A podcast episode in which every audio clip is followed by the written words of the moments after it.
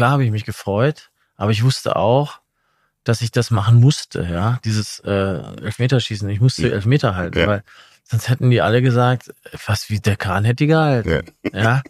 ja? Und der Lehmann hat sie aber nicht gehalten. Also das war jetzt nicht so, dass ich äh, großartig ausgetickt bin vor Freude, sondern ich wusste, da war jetzt Druck da und dem musste ich gerecht werden. Ne? Und dann bin ich, ich bin auch direkt in die Kabine gegangen. Ich glaube, ich war der Erste, der in der Kabine war. Zum Glück, weil die anderen haben sich ja draußen dann noch gestritten mit den Argentiniern. Und dann der zweite war der Oliver, der reinkam.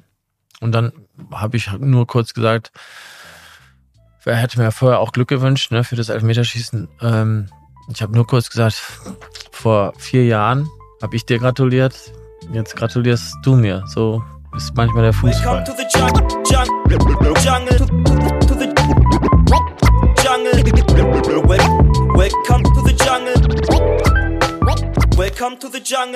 Heute zu Gast bei dem Weihnachtsspecial von Welcome to the Jungle DFB-Nationaltorhüter-Legende Jens Lehmann.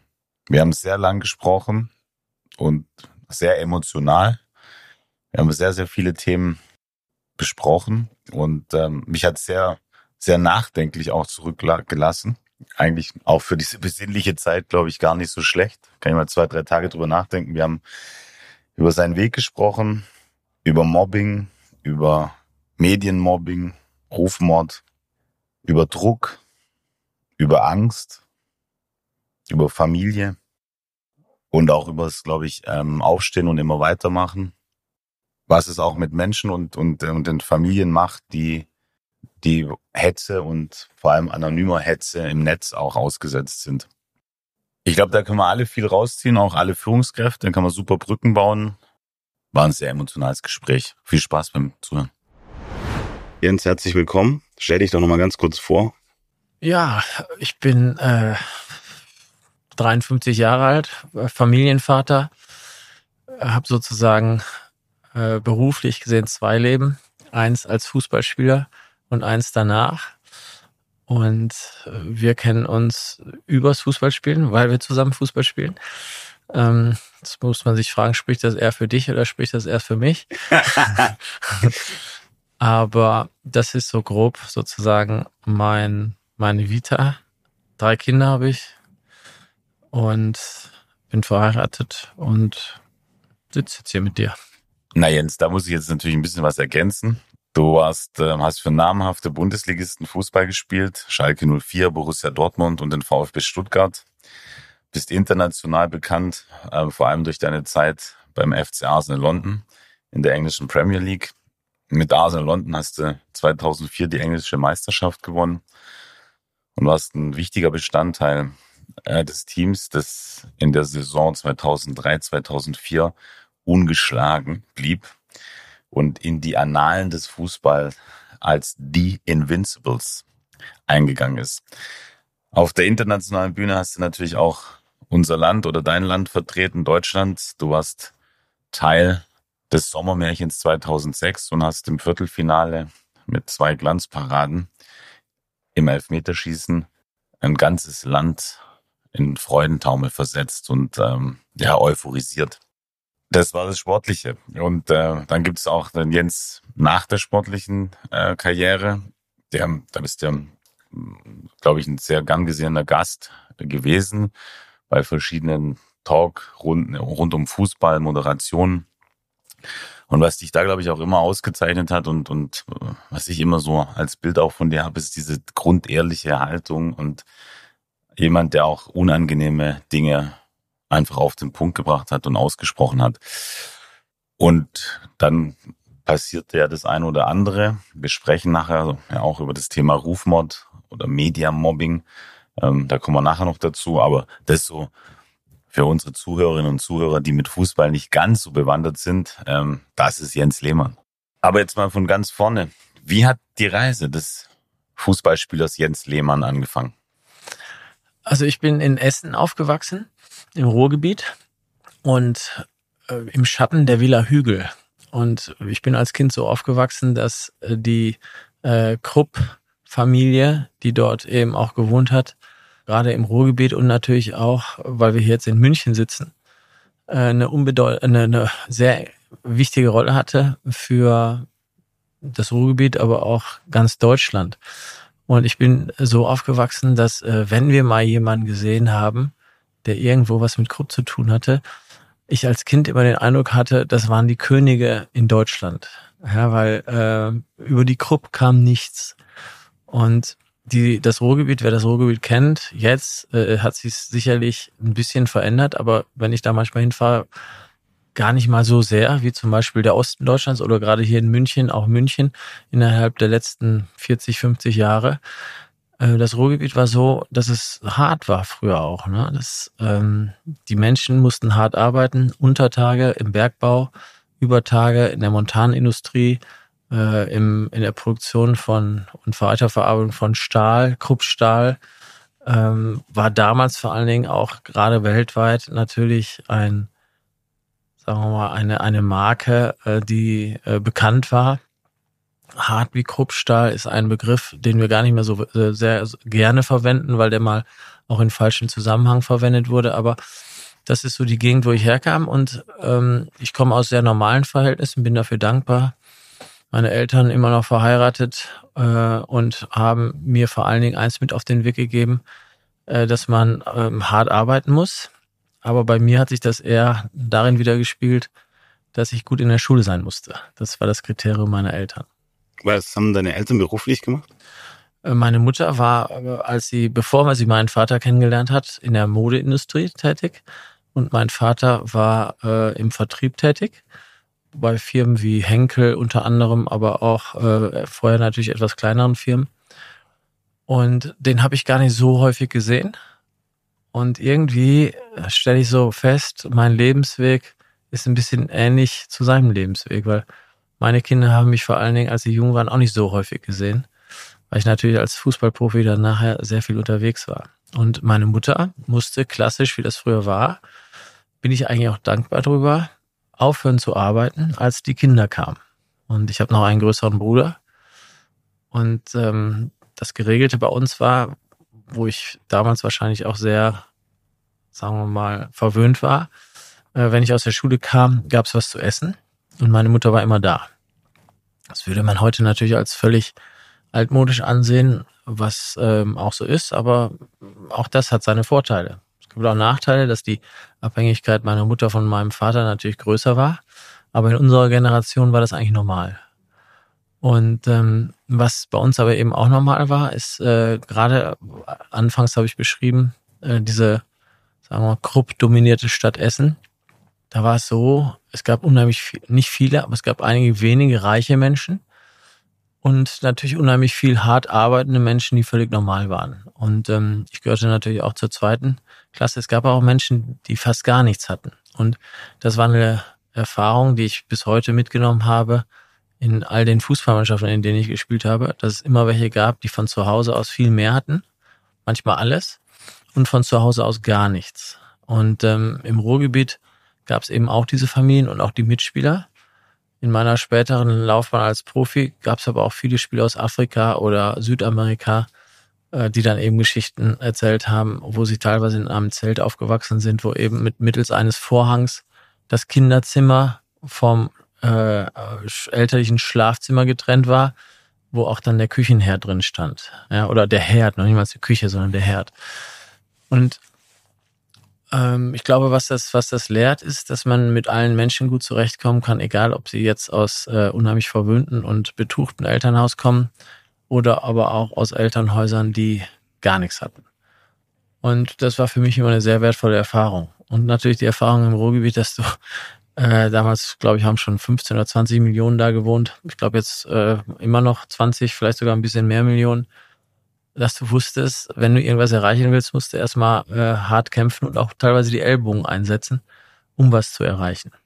In, in der Zeit, wir sind ja fast ähnliches Baujahr, waren wir dann nach der Schule und dem Mittagessen und den Schulaufgaben dann ja schnell draußen auf der Straße und hat sich da ja gerade in diesen unterschiedlichen sozialen Schichten auch gemischt, was ja super gut ist. Und aber eben da auch hat man sich ja so ein bisschen dann auch dieses Durchsetzen gelernt. Gab es da so eine, sag ich mal, Key-Erfahrung, die du da gemacht hast, oder was dir, wenn du heute zurückschaust, was dich irgendwie dann stark geprägt hat?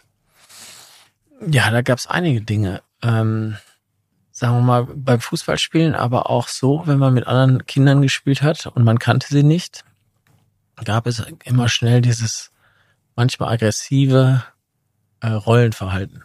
Und äh, wo man gerade auf dem Fußballplatz immer merkt, okay, ich muss mich durchsetzen, äh, wenn da vielleicht auch ein größerer kommt, aber irgendwie muss ich meinen Weg finden. Und wenn der mir was sozusagen anhaben möchte, dann muss man sich wehren. Ja, das war immer so ein Grundspruch, lass dir nichts gefallen, wehr dich. Und ähm, Darf ich kurz fragen, wo der herkam? Kam der aus dir selber? Kam er vom großen Bruder? Was ist das Umfeld? War so, was der Ich würde sagen, das war Umfeld, Grundhaltung. Ja, Grundhaltung. Ja, das war Grundhaltung. Äh, damals gab es diese Bolzplätze. Und ähm, irgendwann hat man natürlich rausbekommen, wenn man mit einem neuen Ball ankam, dann durfte man auf jeden Fall mitspielen. Und wenn dem nicht so war, musste man irgendwie anders überzeugen. Und damals gab es diese Altersunterschiede zwar auch, aber vielleicht nicht so groß. Da hat man auch teilweise mit Leuten zusammengespielt, die zwei, drei, vier Jahre älter waren. Und in dem Alter, so wenn man zehn, zwölf ist, ist ein Riesenunterschied. Und die haben keine Rücksicht genommen. Ja, und ähm, das hat man dann schnell gemerkt. Aber äh, es war jetzt auch nicht so, dass ich gesagt habe, ähm, ui, ich werde mal besser als ihr, sondern wenn man klein ist, denkt man, oh, ist aber hart, ja. Äh, will ich das jeden Tag haben? Ja, also ist ja ganz normal, man ist ja schwach und weich. Und ähm, ja, ich bin dann auch häufig äh, heulend nach Hause gekommen, natürlich, ne? weil eben die Erfahrungen, die, da, die man da macht, die sind natürlich nicht so gut. Aber äh, irgendwann lernt man vielleicht auch damit umzugehen. Aber dieser, dieser Grundtenor damals war, äh, Junge, du musst mal lochen. Ruhrgebiet sagt, man, du musst mal lochen, um was zu schaffen. Was auch immer das ist. Meine Eltern wollten eben, dass ich äh, die Schule gut mache, eine Lehre mache, studiere und einen ordentlichen Job annehme. Wie kam es denn zum, du hast ja dann irgendwann ja früh dann auch gemerkt wahrscheinlich, hey, ich bin guter Torwart oder guter Fußballer oder es gibt mir was. Wann war dein Vereinseintritt? Was war dein, dein erster Verein nochmal? Mein erster Verein war DJK Heisingen. Und da war ich aber Feldspieler. Ah, okay. Ja. Welche Position? Bin ich gespannt. ja, Stürmer. So, Stürmer. Okay. Und äh, ich habe dann zwar, ich, ich fand das immer auch gut im Tor zu spielen und habe dann, damals war der Namenstag noch groß. Dann habe ich zu meinem Namenstag eine Ausrüstung bekommen mit einem Torwarttrick und einer gepolsterten Hose, weil damals, äh, du wahrscheinlich auch, wir mussten immer auf Asche spielen. Ja? Da war das Fallen hart. Und ähm, dann bin ich ab und zu dann auch ins Tor gegangen, aber Meistens habe ich draußen gespielt und habe auch mein erstes Angebot vom nächstgrößeren Verein, ETB Schwarz-Weiß Essen, als Stürmer bekommen. Da bin ich dann aber irgendwann, ich glaube, da war ich zwölf, beim ersten, genau, beim ersten Mal, als ich da ein Probetraining gemacht habe, da gab es so einen Zaun, der war direkt neben der Seitenlinie, da haben sie mich gegen den Zaun gecheckt. Da ist mir schlecht geworden. Und bin ich nach Hause gehabt und nee, hier gehe ich nicht hin. aber dann haben sie mich ein Jahr später wiedergeholt und äh, dann war ich ein bisschen reifer und bin dann auch da hingegangen, aber als Stürmer. Ja. Aber ich bin dann irgendwie ins Tor gegangen, weil irgendwie, glaube ich, fehlte mal einer und so. Und das fand ich ja immer schon gut. Und dann bin ich da, habe ich im Tor gespielt. Und auch in der Kreisauswahl damals, das war das Höchste, ne? Das war, keine Ahnung, von jetzt so ein paar äh, südlichen Essener Kreisen oder, oder Mannschaften. Und äh, dann hat mir gerade noch ein Mannschaftskamerad erzählt vor kurzem, den ich, äh, was ich schon ganz vergessen habe, immer wenn wir hinten lagen, musste ich rausgehen ins Feld und als Feldspieler spielen. Okay. Um Tor also, zu schießen. Dann doch sehr talentiert auch draußen, ne? Ein guter Fußball. Ich, ich würde fast sagen, ich war als äh, Fußballspieler talentierter, sonst hätten die mich ja nicht geholt, als als Torwart. Hm? Nochmal ganz kurz zurück, ähm, auch zu dem Thema Malochen, Ruhrgebiet. Das Ruhrgebiet steht ja auch noch für was anderes, für diesen tiefen Zusammenhalt oder diesen sehr starken Zusammenhalt. Konntest du das auch transportieren und, und wie waren da deine Erlebnisse als Kind? Als Kind wächst man noch äh, in seinem sehr kleinen Umfeld aus, äh, auf. Man wird eben von dieser Grundhaltung geprägt. Äh, Zusammenhalten ist wichtig, weil alleine und gerade ist das ja das Schöne, wenn man in einem Teamsport spielt, dann weißt du, du kannst so gut sein, wie du willst. Wenn deine Mannschaftskameraden nicht gut sind, dann hast du Pech gehabt. Du kannst aber auch mal einen sehr schlechten Tag haben und dann bist du froh, wenn deine Mannschaftskameraden dich da irgendwie durchbringen und man vielleicht trotzdem gewinnt. Und das fand ich immer schön, ähm, als, als Team was zu erreichen. Wir sind damals mit Schwarz-Weiß Essen, äh, weiß ich noch, in der B-Jugend, glaube ich, gab es 14 oder 15 Neuzugänge. Und dann sind wir in diesem Jahr deutscher Vizemeister geworden und ähm, haben alle damals großen Mannschaften geschlagen, teilweise im Elfmeterschießen ähm, und haben dann leider im Endspiel gegen den VfB Stuttgart verloren. Aber das war ein Erfolg, den es vorher und nachher nie mehr gab in Essen, äh, im Essener Jugendfußball. Das war ja, Schwarz-Weiß Essen war ein kleiner Verein, die haben dritte Liga gespielt. Und dann auf einmal Stuttgart, äh, Berlin, Hamburg, Hannover, die haben alle Bundesliga gespielt. Ja. Aber irgendwie haben wir die alle geschlagen, auf, also mit Hin- und Rückspiel, weil wir ein gutes Team waren, aber weil wir auch eine, natürlich eine Qualität hatten, die wir damals, das wussten wir gar nicht selbst. Aber auf einmal haben wir festgestellt, hm, die anderen sind auch nicht besser. und äh, bei mir war es immer so, ähm, in meinem Team, oder nee, nicht in meinem Team, in meinem äh, Verein, gab es einige Spieler, die wurden schon damals zur Jugendnationalmannschaft einberufen. Und dann kamen die mal wieder und haben gesagt, boah, das ist so toll, das ist Wahnsinn und äh, das kannst du dir nicht vorstellen. Und ich war weit davon entfernt und saß dann immer so ganz betröppelt in meiner Kabine und habe gedacht, boah, Wahnsinn, ob ich das auch mal schaffe. Ja, ähm, ich habe es dann erstaunlicherweise nicht häufig geschafft in der Jugend. Weil äh, ich wurde da nicht eingeladen. Ich wurde einmal eingeladen, dann hatte ich irgendwie die falschen Stollen an, bin weggerutscht, dann wurde ich wieder, also dann habe ich mal ein Spiel gemacht und dann aber nicht mehr. Also diese äh, Jugendnationalmannschaft oder auch Niederrhein-Auswahl damals für mich, bei der es immer hieß, man muss in so einem Turnier spielen in Duisburg, als wenn man Profi werden will, so ein Jugendturnier in Duisburg. Wenn du da nicht spielst, hast du keine Chance. Da habe ich nicht gespielt. Ja, und hatte eigentlich keine Chance. Und dann hat sich das aber irgendwie anders entwickelt, weil ich, weiß ich auch nicht, weil ich wahrscheinlich immer gedacht habe, okay, wenn keiner an mich glaubt, muss ich selber tun. Sonst habe ich ja keine Chance. Wie, wie bist du damals mit den, diesen also war es enttäuschend? Und wie bist du dann damit umgegangen? Ja, ich glaube, jeder, der dann irgendwo mal ein bisschen mehr Erfolg hat, der weiß schon, dass es Enttäuschung auf dem Weg gab. Und ähm, ich hatte immer den Spruch, den zeige ich's. Ja, es natürlich gab viele Enttäuschungen. Äh, Mannschaftskameraden wurden zur Nationalmannschaft eingeladen, kamen dann wieder, haben es mir nicht direkt gesagt, aber nach dem Motto, pff, schau mal, was wir erreichen. Ja. Und ähm, dann saß ich da still und habe gedacht, oh, ich zeige ich's. Ja, ich werde auch noch mal irgendwann da in dieser Jugendnationalmannschaft spielen. Das war so, das ist ein Grundmotiv, das habe ich auch nicht mehr verloren. Kann, kannst du heute so mit, mit äh, vielen Jahren Abstand, wo kam dieses her, wo kam das her? Ich zeig's euch. Es gibt ja ganz viele, die, die auch Enttäuschung erleben und dann aber nicht, nicht diesen, diese, diese Energie auch aufbringen, zu sagen, ich zeig's euch und ich gehe durch diese schwierigeren Zeiten oder Obstacles oder ich werde das auch erreichen. Wahrscheinlich ist das auch ein bisschen so charakterlich bedingt, ne? Dass man äh, sagt, okay, das hat jeder, jeder hat Tiefschläge, gerade in der Jugend, gerade wenn man unsicher ist als Teenager. Dann glaube ich, da kann man froh sein, wenn man einen roten Faden hat. Ob der jetzt durch das Elternhaus kommt, ob der, wie in meinem Fall, äh, zum Glück äh, Elternhaus, aber auch äh, Verein äh, kommt, so ein bisschen Halt in einem Team. Und dann muss man sich eben auf den Charakter hinbezogen, glaube ich, entscheiden. Will ich mit Enttäuschung umgehen? Kann ich mit Enttäuschung umgehen? Oder ziehe ich mich zurück und versuche es was gar nicht, weil ich bin nicht der Typ, wenn etwas schief geht, die Enttäuschung zu ertragen. Das ist ja auch eine Typsache. Und das ist, glaube ich, was jetzt, ähm, ich habe drei Kinder, wo ich auch merke, sagen wir mal, der eine, oder die, die Herangehensweise an solche Enttäuschungen ist auch anders. Ne? Ähm, bei dem einen macht es weniger und ähm, vielleicht äh, im Teenagerbereich, jetzt habe ich auch eine Tochter, äh, da macht das schon was aus, natürlich, wenn Enttäuschungen da sind. Aber das gehört zum Leben und ich glaube, ähm, das glaubt man ja auch nicht so als äh, Kind oder als Teenager, wenn man Enttäuschung hat, dass das schon wieder alles gut wird. Und dass gerade Enttäuschung auch der, die Basis sind für Erfolg. Aber was ich auch gesagt habe, der Charakter ist sicherlich nicht ganz ohne, weil man muss sich entscheiden, will ich Enttäuschung ertragen und kann ich die durchhalten? Oder bin ich so gar nicht der Typ und zerbreche da dran? Das merkt man ja irgendwann selbst auch. Ja? Man kann immer was dagegen tun.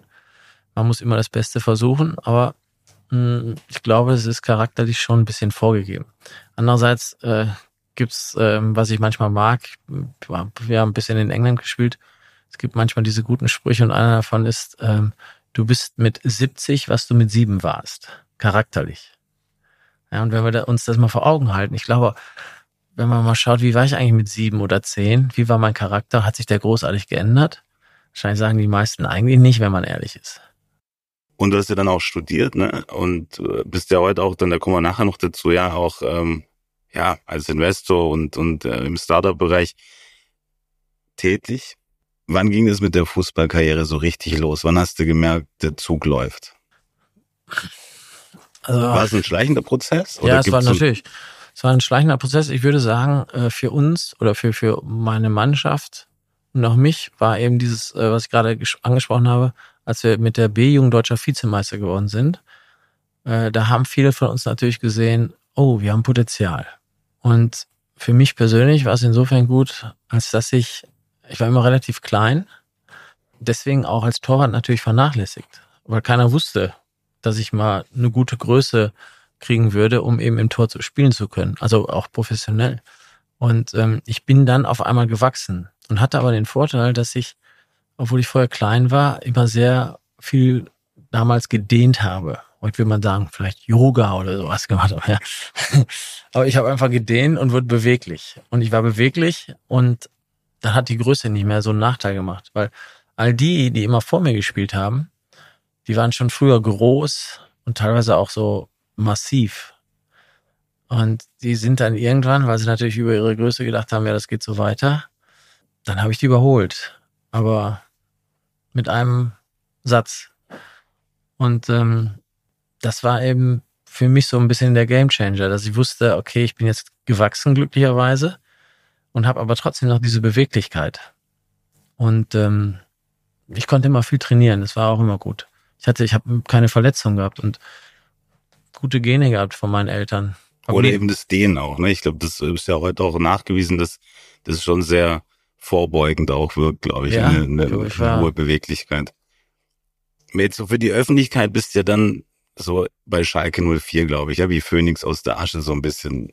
Die Jugend, du hast da, wie war, wie, kannst du da nochmal so uns mitnehmen, wie das, wie das funktioniert hat, wie das für dich war, die Trainer? Ja, natürlich, das war auch, sagen wir mal, ganz lustig, weil ich bin nach dieser äh, deutschen äh, Vizemeisterschaft in der B-Jugend sind zwei Freunde von mir zu Schalke gegangen zum Probetraining. Und dann haben die mich gefragt, willst du nicht auch mal mitkommen? Und ich, ja, gehe ich mal mit, ne? Und ich wusste aber nicht, dass Schalke das wollte. Die, hat, die haben die extra angesprochen äh, und haben gesagt, bring den mal mit.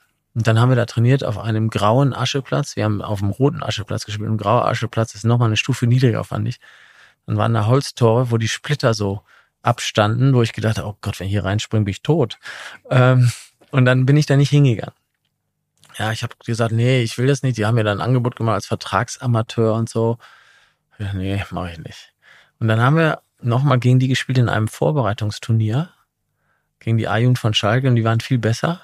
Aber ich hatte einen guten Tag. Und dann haben wir Elfmeterschießen irgendwie in diesem, im Rahmen dieses Turniers gemacht. Da habe ich auch noch ein paar gehalten. Und dann haben wir gesagt, so, jetzt müssen wir nochmal richtig kommen. Und dann hat meine äh, Mutter zu meinem Vater gesagt, der dann mitgehen sollte, du verkaufst den Jungen auf keinen Fall an diesen Verein. Weil das war damals noch nicht so weit entfernt, dass dieser Bundesliga-Skandal war und Schalke hat die Hauptrolle gespielt, haben sie Leute bestochen und oder haben sich die Spieler am Geld genommen und all sowas. Und also meine Mutter hat gesagt, ja, okay, gehen wir mal hin, aber auf keinen Fall. Ne? Und mein Vater, nee, auf keinen Fall. Jens, da müssen wir, glaube ich, unseren Zuhörerinnen und Zuhörern kurz erklären, was der Bundesliga-Skandal von 1971 eigentlich war. Ne? Es war eines der bedeutsamsten Ereignisse im deutschen Fußball und hat die Liga nachhaltig erschüttert. Im Wesentlichen ging es eigentlich darum, ähm, dass, äh, dass Spiele manipuliert wurden und es vor allem Schiebereien im Zusammenhang mit ähm, Bundesliga-Spielern auch gab. Ähm, es war eine ganze Reihe von Spielern und Funktionären unterschiedlicher Clubs in den Skandal verwickelt, was dann später und beim Aufdecken des Skandals zu Sperren, Geldstrafen und auch Verurteilungen führte. Und eben Schalke 04, wie eben ja deine Mutter auch schon angesprochen hatte, verkauft den Jungen ja nicht ja, dahin, ähm, spielte eine bedeutsame Rolle in dem Skandal. Der damalige Präsident von Schalke, Günther Siebert, äh, wurde beschuldigt, an den Manipulationen beteiligt gewesen zu sein. Es wurde behauptet, dass er versucht hatte, Einfluss auf Schiedsrichter und Spieler zu nehmen, um eben, wie gesagt, Spiele zu manipulieren und hatte dann auch weitreichende Konsequenzen für den Verein. Ja. Der Verein Schalke 04 wurde mit Abzügen von Punkten und einer hohen Geldstrafe belegt. Und zudem verlor der Verein wichtige Spieler, die in den Skandal verwickelt waren und mussten einen Neuaufbau der Mannschaft bewerkstelligen. Was aber wahrscheinlich dir, Jens, ja am Ende auch ein bisschen zugute kam, ja. Und wie es der Zufall wollte, kam der Präsident damals Oskar Siebert aus der gleichen Stadt wie mein Vater. Da haben sie nur über Kassel unterhalten. Und dann hat er mir angeboten, den Führerschein zu bezahlen ähm, und äh, dann bei den Profis mittrainieren zu können in meinem letzten A-Jugendjahr. Und da kam Toni Schumacher. Und Toni Schumacher war immer mein großes Vorbild. Und da habe ich gesagt, okay, ich will aber mit dem trainieren. Und das haben sie mir auch zugesagt. Also ich war A-Jugendlicher, durfte dann oben bei den Profis mittrainieren und habe dann in A-Jugend gespielt. Und dann bin ich da hingegangen. Jens ist ja sehr spannend. Ne? Toni Schumacher ist ja so vielleicht ein bisschen der Jens Lehmann der 70er und 80er Jahre. Ne? Ähm, für diejenigen, die jünger sind, ja, ganz kurz, Toni Schumacher ist eine Fußballlegende und ähm, auch ehemaliger äh, Torwart der deutschen Nationalmannschaft, in, hat in den 70er und 80er Jahren gespielt, vor allem für den ersten FC Köln und eben für die deutsche Nationalmannschaft. Hatte herausragende Fähigkeiten, war ein, war ein Sensationstorwart, aber war eine kontroverse Type und hat ein, ein ziemlich raues Auftreten, auch auf dem Spielfeld. Ähm, unvergessen ist ein, ein Foulspiel 1982, wo ähm, Toni Schumacher dem französischen Spieler Patrick Battiston ähm, äh, in ihn reingesprungen ist ähm, mit aus vollem Lauf und ähm, der Spieler Battiston dann ähm, eigentlich auf dem Platz kollabiert ist, ähm, Kieferbruch, also ganz übel. Und er war eben ein, ein, auch jemand, der aber nicht vorm Berg gehalten hat mit seiner Meinung. Hat er auch ein Buch geschrieben, Anpfiff, das war der Abpfiff seiner Karriere damals. Ähm, ja, aber der passt ja vom Typ total zu dir, Jens? Also der Toni war äh, von seiner Trainingseinstellung war super. Ja, der war hart und der war, der, ja, der war hart gegen sich, der war hart gegen andere. Das hat mich sehr geprägt, weil ich war eigentlich war ich ein so ein netter, so ein nettes Jüngelchen aus Essen. Ja, ich bin halt zur Schule gegangen, äh, musste mein Abitur machen und allein deswegen habe ich schon viele Mannschaftskameraden da oben meinen Profis vor allen Dingen blöd angeguckt, weil wie du gehst zur Schule. Ja. ähm, und aber Toni war eben in diesen Trainingseinheiten, äh, war der einfach besessen und ähm, ja, war hart gegen sich selbst und hart gegen andere. Und da habe ich gemerkt, oh, es wird aber anstrengend, Profi zu werden. Aber es fand ich gut auch. Ähm, der war aber auch dann manchmal so, weiß ich noch, gab es eine Situation, da haben die verloren und dann äh, waren am Sonntag äh, Training auf dem Aschenplatz angesetzt. Da hat er zu dem Trainer gesagt, nee, ich trainiere nicht auf Asche. und ist einfach in der Kabine geblieben. Ähm, aber der war, wie gesagt, der war ja Nationalspieler, ich glaube Weltmeister oder Vize-Weltmeister, weiß ich nicht genau. Also der hatte schon den größten Namen da, damals als er kam. Nur leider, ähm, was sich für mich im Nachhinein gut äh, entpuppte, die sind abgestiegen in dem Jahr mit Schalke. Und da war er nach einem Jahr wieder weg. Schalke hatte kein Geld. Und dann haben sie gesagt, ja, okay, den Jungen, den können wir als Ersatztorwart nehmen zu den Profis. Und so bin ich dann Profi geworden. Und dein erstes Spiel? Ja, das ist, das ist ja auch eine Anbahnung, ne? Man wird ja dann zwar reingeworfen, aber so, äh, wenn man so über deinen Werdegang liest, äh, da war ja dann auch Konkurrenzkampf. Du hast Abitur gemacht. Ich sag mal, du bist vom Intellekt da ein bisschen beschlagen gewesen, kommst in eine Herrenmannschaft. Wie hast du das gepackt? Also, ähm, ich habe, ja, wie soll ich das sagen? Ich habe viel trainiert, weil ich natürlich immer gesehen habe, oh, was ich alles nicht kann. Und dann kam der Werner Vollack damals, der war erster Torwart, der hat in Uerdingen gespielt und der war für die Profimannschaft natürlich gesetzt als erster und ich war der Junge dahinter, der von dem lernen sollte. Da hat er sich aus seiner Sicht natürlich leider nach sieben Spielen verletzt. Und dann durfte ich spielen. Und dann habe ich das ganz gut gemacht, weil ich, ähm, weil mir eins zugute kam, die Torleute vor mir, die konnten alle nicht Fußball spielen, weil das mussten sie nicht früher. Und ich konnte gut Fußball spielen. Ja, weil habe ich ja eingangs beschrieben. Ich bin eigentlich da, äh, habe ich lange im Feld gespielt. Und ähm, dann haben die mich halt häufiger mitspielen lassen. Oder ich war dann eben Nummer eins, solange der verletzt war. Und die Mannschaft war aber nicht so gut. Und anstatt aufzusteigen, waren wir auf einmal letzter in der zweiten Liga bei Zwei-Punkte-Regelung. Kam neuer Trainer, ich glaube der zweite oder dritte schon. Und dann haben wir uns langsam hochgearbeitet. Und dann fing ich aber an, das war so in meinem ersten Jahr, wie gesagt, dann hatte ich Abi. Und dann fing ich an, so im, Februar, März Fehler zu machen.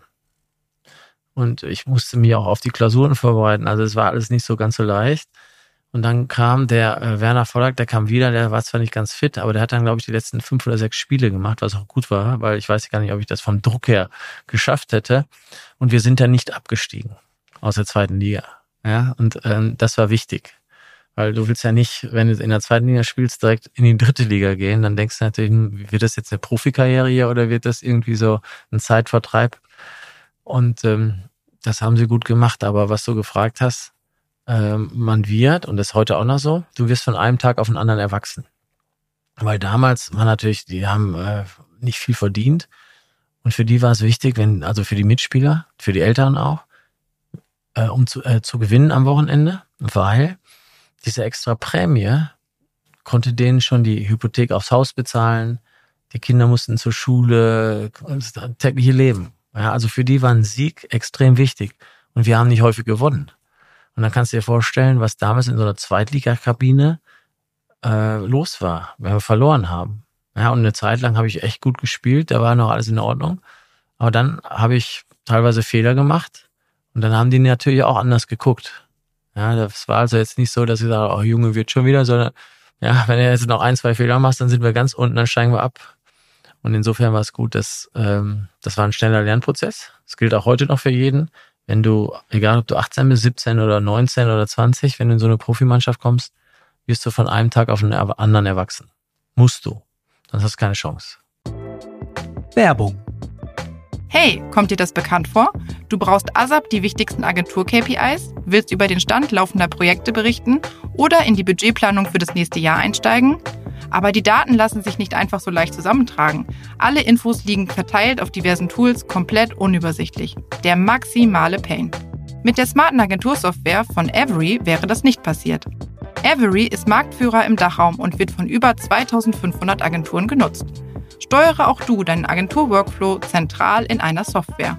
Vom Angebot über die Projektplanung bis zur sauberen Abrechnung und dem Controlling. Avery hat für jede Agentur das passende Tool, von groß bis klein, von Full Service bis Influencer Marketing. Jetzt kostenlos testen auf avery mit doppel-i.io slash podcast. Den Link findest du wie immer auch in den Shownotes. Agentursoftware von Avery. Werbung Ende. Jetzt ist ja Erwachsenwerden ein weiter Begriff. Was ist das Erwachsenwerden unterm Strich für dich, Jens, gewesen dabei? Aus der heutigen Sicht würde ich sagen, äh, unsere Kinder, die sagen, wenn ihnen was nicht passt, hey, chill. Ja. Hey, Digger. Hey, Digger, chill, alles gut. Ja. Geht nicht. Ja. Dann kommt irgendeiner an, der sagt immer, chill, ja, geh nach Hause, ja, geh zu Mami und da kannst du chillen. Aber hier brauchen wir dich und du musst Leistung bringen. Und wenn nicht, bye bye, kommt der nächste. Das könnte man denen wahrscheinlich in der heutigen Art gar nicht mehr so mitteilen. Ja, aber unterm Strich ist es so. Und ähm, ich glaube, das basiert auch, oder Erfolg basiert auch eben auf manchmal diesen etwas härteren und manchmal auch enttäuschenderen Erfahrungen. Und ähm, wenn man das heute mal anwendet, ist es, würde ich sagen, vielleicht in den unteren Ligen oder wenn du gegen den Abstieg spielst, immer noch so. Aber sobald die Spieler oder diese Generation an Spielern heute, wenn die so ein bisschen auch etabliert sind, egal ob sie dann 18, 19, 20 sind, werden sie wahrscheinlich ein bisschen weicher angefasst. Ja, ob das äh, so gut ist, weiß ich nicht, weil am Ende brauchst du Erfolg, um dich nachhaltig auch in so einem Geschäft halten zu können. Ich würde so interpretieren, auch so ein Fell sich zuzulegen. Ne? Also jetzt, wenn es gut läuft, alles okay. Aber wenn es schlecht läuft, ja, und diese Kritik kommt und, ähm, und die Mitspieler, die da dann auch Druck machen, ja, ähm, das würde ich, glaube ich, so, wenn man so zuhört, ja, als dieses Erwachsenwerden auch interpretieren, ne? das nicht an sich vielleicht zu stark ranzulassen. Hast du für dich Techniken entwickelt über deine Karriere, ja, mit Druck dann einfach besser umzugehen? Ja, ich, ich glaube, es gibt, es gibt eigentlich nur eine Herangehensweise, um mit Druck umzugehen wir reden hier über das Jahr, was war das? Ich glaube 1987, ja, als ich angefangen habe, professionell Fußball zu spielen. Und ähm, da gab es nichts mit großartigen Techniken, Psychologen, äh, Herangehensweisen, sondern da gab es jeden, jeden Tag Training, jeden Tag äh, Freude oder Frust, ja. Ähm, und die einzige Technik, bei der ich wusste, die macht mich druckresistent, war, ich muss meine Qualität verbessern. Das heißt, ich muss üben. Trainieren, trainieren, trainieren. Und im Nachhinein würde ich sagen, ich hatte zwischen 18 und 22, 23, 24 sehr viel Zeit zu trainieren, weil wir haben nicht international gespielt. Das heißt, du hast samstags gespielt und konntest die ganze Trainingswoche nutzen, um dich zu verbessern. Und da habe ich sehr viel trainiert, weil ich hatte natürlich immer Angst ein bisschen davor. Erstens, wenn ich mich verletze und zweitens, wenn ich nicht gut bin, bin ich raus. Und als Torwart, wenn du raus bist, bist du raus. Da kannst du Pech haben, musst einen Vereinswechsel äh, machen oder, oder komm, kommst nie mehr richtig rein, weil der andere halt ein bisschen besser ist.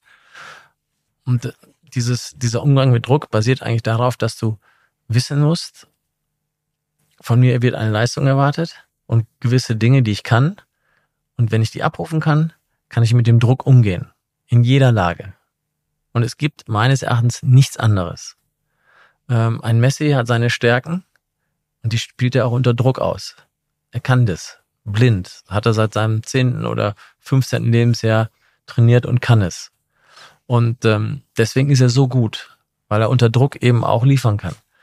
Weil du eben Technik angesprochen hast. Technik ist nett, aber wenn du weißt, okay, ich muss jetzt hier zum Beispiel als Fußballspieler, ich muss den Ball jetzt mit links so gut flanken, dass der äh, Mittelstürmer den reinmachen kann, weil wenn ich die Flanke versemmel, haben wir verloren. Dann musst du es können.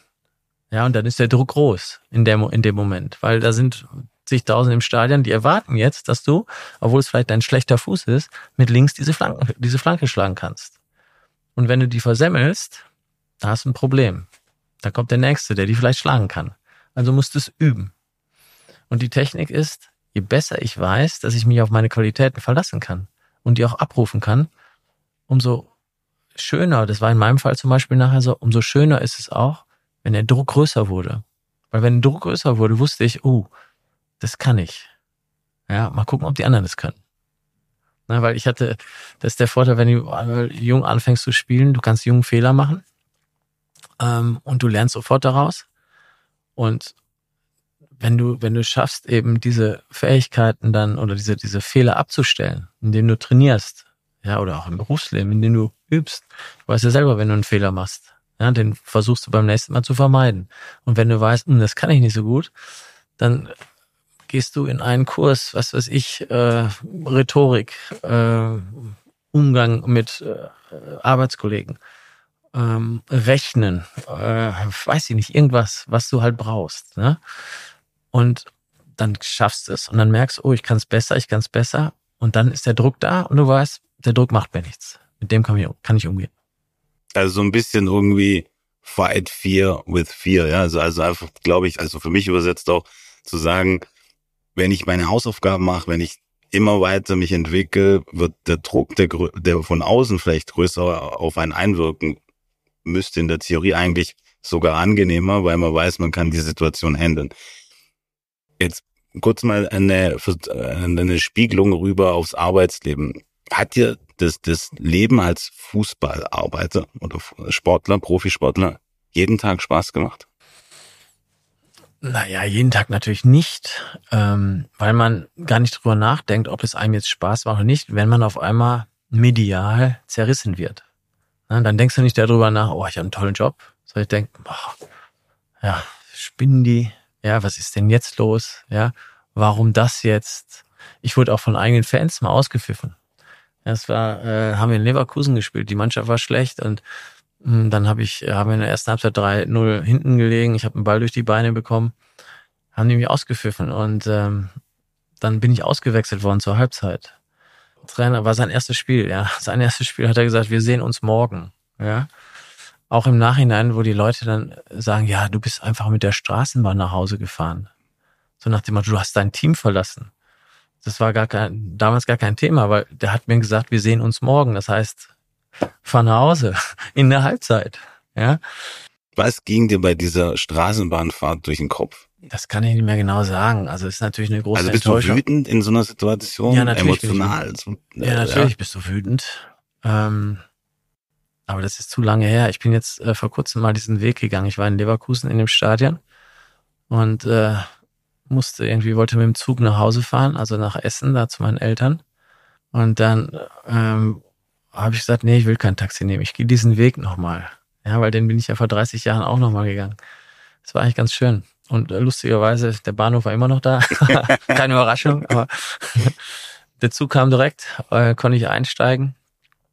Und ähm, ja, dann erinnert man sich so dran. Ja, das äh, in Lever Leverkusen war für mich immer eine besondere Geschichte, weil ein Jahr vorher hatte ich eine schwere Verletzung dort. Bin auch irgendwie kurz nach der Halbzeit rausgekommen, musste ins Krankenhaus fahren.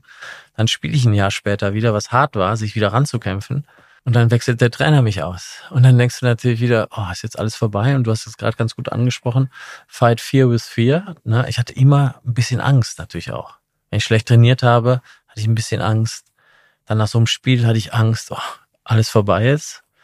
Nee, ich muss härter trainieren. Ja, ich muss mich besser, ich muss mich besser machen. Äh, Das sind dann so Dinge, glaube ich, die ultimativ dazu beitragen, wenn Leute fragen, ja, wie kannst du mit diesem Druck umgehen? Da sind 80.000. Um ehrlich zu sein, ob da jetzt 40.000 sind oder 80.000, ist eigentlich völlig egal. Ja, ein Stadion ist ein Stadion. Und wenn die dich auspfeifen, hast du ein Problem. Aber auch damit musst du umgehen können. Und gerade auch diese Leverkusen-Erfahrung war sicherlich dann wichtig, auch in den nächsten Jahren. Die gegnerischen Fans pfeifen nicht eh immer aus, aber das war dann schon wieder motivierend. Ne? Jens, der von dir gerade angesprochene Trainer Jörg Berger hat ja den Vorfall mit der Straßenbahn äh, damals folgendermaßen ähm, der Presse erklärt, beziehungsweise hat Folgendes dazu gesagt. Ich habe ihm gestattet, mit seinem Bruder sofort nach Hause zu fahren. Er war so down. Einen Torwart in solcher Situation muss man schützen. Auch vor falschen eigenen Reaktionen. Also ähm, das war, das, das waren immer so kleine Puzzlesteine, die natürlich große Enttäuschung hatten in dem Moment, auch mit Wut verbunden. Aber zu sagen, komm, ich mach weiter, ja, äh, und ich ich muss mehr tun, um das zu verhindern, um besser zu werden. Und nach diesem Leverkusen-Spiel, ähm, damals gab es einen Torwart Holger Gerke, der hat für mich dann gespielt, sehr gut gemacht auch. Und der hat sich dann aber aus seiner Sicht dummerweise, hat, der hatte immer den Ehering an beim, beim Spielen und beim Trainieren. Und dann hat er einen Ball davor bekommen und dann schwoll der Finger an. Und das ist ein großer Fehler, weil wenn du einen Ehering anhast, dann hast du so Schmerzen, du kannst den Finger nicht mehr bewegen. Und dann kam der nicht mehr ins Tor. Und dann die Chance habe ich natürlich genutzt. Und ab da war vorbei für ihn. Aber für ab da war eigentlich vorbei für die meisten, weil ich hatte natürlich äh, im Nachhinein das Glück, in, innerhalb dieser drei, vier Jahre auch so viele negative Erfahrungen zu sammeln und aber auch so viel zu trainieren, dass dann konnte ich alles abrufen. Ab da wurde ich richtig gut. Jens, du bist ja in vielen wichtigen Spielen ähm, gestanden und du hast auch viel Medienschelte und viel, viel verbalen Druck ähm, aus den Medien erfahren. Schläfst du gut? Ja, ich schlaf, ich, also ich schlaf immer gut ein. Auch heute noch, ja. Egal was ist, ich schlaf immer gut ein. Ähm, ich, manchmal, wenn ich dann aufwache, dann kann ich mehr einschlafen, aber in der Regel, ich schlafe immer gut ein. Ich glaube, ist auch wichtig. Und ähm, ich konnte natürlich auch gut verdrängen. Ja, weil wenn du Profi musst, äh, bist, musst eines, eine Sache können, du musst verdrängen können. Ob der Trainer dich jetzt äh, kritisiert, ob die Medien dich kritisieren, ob irgendwas privat ist, wenn du nicht verdrängen kannst, wirst du mental nicht richtig, kannst du mental nicht dein Optimum abrufen. Ja, und äh, nur irgendwann musst du es mal verarbeiten. Und das, das führt dann manchmal zum Problem. Ja? Aber irgendwann kommt der Zeitpunkt. Bei mir kam er dann nach meinem Fußball, ne, nach der Profikarriere. Jens, ja, du hast, du hast sehr, sehr viele wichtige Spiele äh, bestritten. Immer top ausgeruht, immer gut eingeschlafen, wie du ja gerade berichtet hast. Eins der, der wichtigsten Spiele war sicherlich das Finale in Mailand 1997, als ihr mit Schalke 04 den Europapokal gewonnen habt. Du hast damals ja auch wieder den entscheidenden Elfmeter gehalten. Wie hat sich das angebahnt, diese Eurofighter? Ne? Das hört sich ja für, für mich und ich glaube alle so an, erwarten eine verschworene Gemeinschaft. Ne? Wir haben oft heute schon das Wort Team gehört. Aber wie kam es zu dieser engen Verbundenheit auch?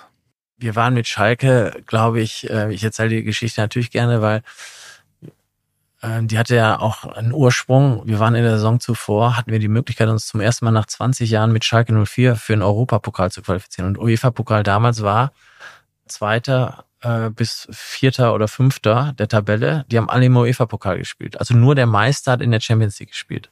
Also der damals war der UEFA-Pokal qualitativ sehr gut und von der Anstrengung war fast noch ein bisschen mehr, weil es einfach mehr Mannschaften gab, als jetzt in der, in der damaligen, ich weiß gar nicht, ob die schon Champions League hieß. Ich glaube, die ist auch äh, Pokal der Pokal Landesmeister. Der ja. also, genau. Und das war ja auch als, ich glaube, 97, ne, als Dortmund Juventus, äh, war, Ja. ich, ja, das war Landesmeister noch. Ja, genau. Eine Woche später. Ja. Und ähm, wir haben, äh, wie gesagt, kleine Vorgeschichte. Als Mannschaft haben wir in der Saison, in der wir zum, nach 20 Jahren zum ersten Mal mit Schalke 04 im Europapokal wieder gespielt haben. Ich glaube, nach ein paar Spieltagen sind wir zum Management gegangen und haben gesagt, wir möchten einen anderen Trainer haben. Ähm, weil wir wussten, sagen wir mal, wir wollten mehr und der Trainer war dafür manchmal so ein bisschen, der war ein guter Trainer, aber der war zu zurückhaltend. Der hat manchmal gebremst. Und irgendwann willst du keine Bremse mehr, sondern du weißt, du bist auf dem Gas und dann willst du noch mehr Gas geben. Und wenn einer kommt, der bremst, das will man nicht. Und das war, das, dafür sind wir als Mannschaft am härtestens kritisiert worden. Ich war damals sogar Kapitän, haben dann aber äh, Hub Stevens, äh, hat der Rudi Asser damals geholt von Roda Kerkrade, die wir im ersten Spiel in der Europapokalrunde da geschlagen haben. Und mit dem sind wir dann durch die Runden marschiert und überraschenderweise ins Finale gekommen. Aber weil wir einfach eine Top-Mannschaft hatten. Also da, es gibt ja manchmal diese flachen Sprüche, aber der ist flach, aber sehr gut. Äh, Form und Team schlägt Klasse. Ja, die meisten, die meisten äh, Spieler in den anderen Mannschaften waren so, da waren immer ein paar Spieler, die super waren, Weltstars, die waren besser, aber nicht als Mannschaft. Und als Mannschaft waren wir besser. Und deswegen sind wir ins Finale gekommen. Und äh, es gab damals zwei Finales, also ein Hinspiel und ein Rückspiel. Und im Hinspiel haben wir 1-0 gewonnen. Äh, Wir hatten in der gesamten Saison kein Gegentor reinbekommen im Zuhause. Und äh, dann sind wir natürlich nach äh, Mailand gefahren, in dieses Riesenstadion und wie das immer so ist, äh, als totale Außenseiter und war klar, okay, die, die schießen dann mit 3-4-0 ab. Und in der Nacht zuvor ähm, war es dann eben so, und das wird normal trainiert haben und ähm, ich, ich kann jetzt nicht für die anderen reden, aber ich habe gedacht, okay, ich muss morgen leisten. Weil wenn ich morgen nicht leiste, vielleicht tut der Trainer mich dann raus. Ja, das war mein Gedanke. Immer ein bisschen Angst gehabt.